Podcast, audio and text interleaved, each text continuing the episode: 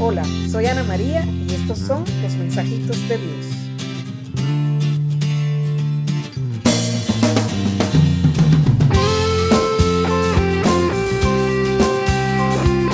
Mensajitos de Dios, episodio 45.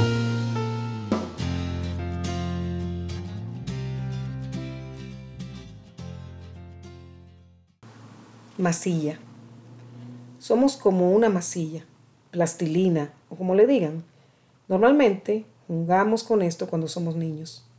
Hoy, comparándonos con ese material, recibo. Ten cuidado de ti misma. No te dejes poner dura. Ten cuidado de no dejarte rodar por el mundo porque te llenas de sucio.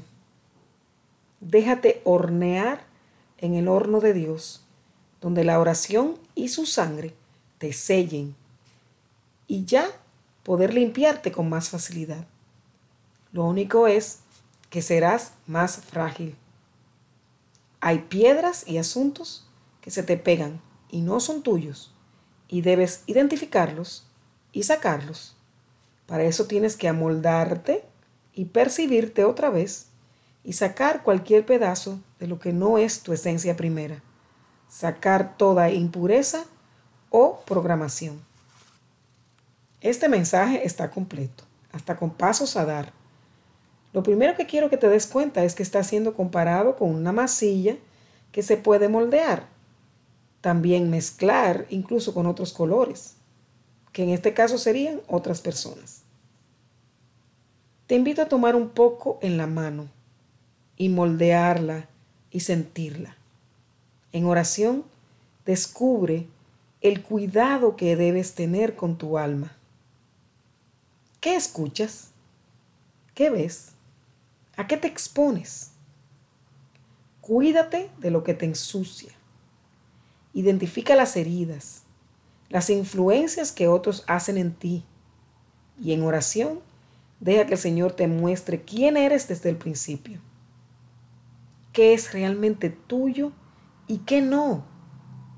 Y dejándote sellar de su sangre en el horno de su amor, dejarte limpiar y hacerte a la vez vulnerable.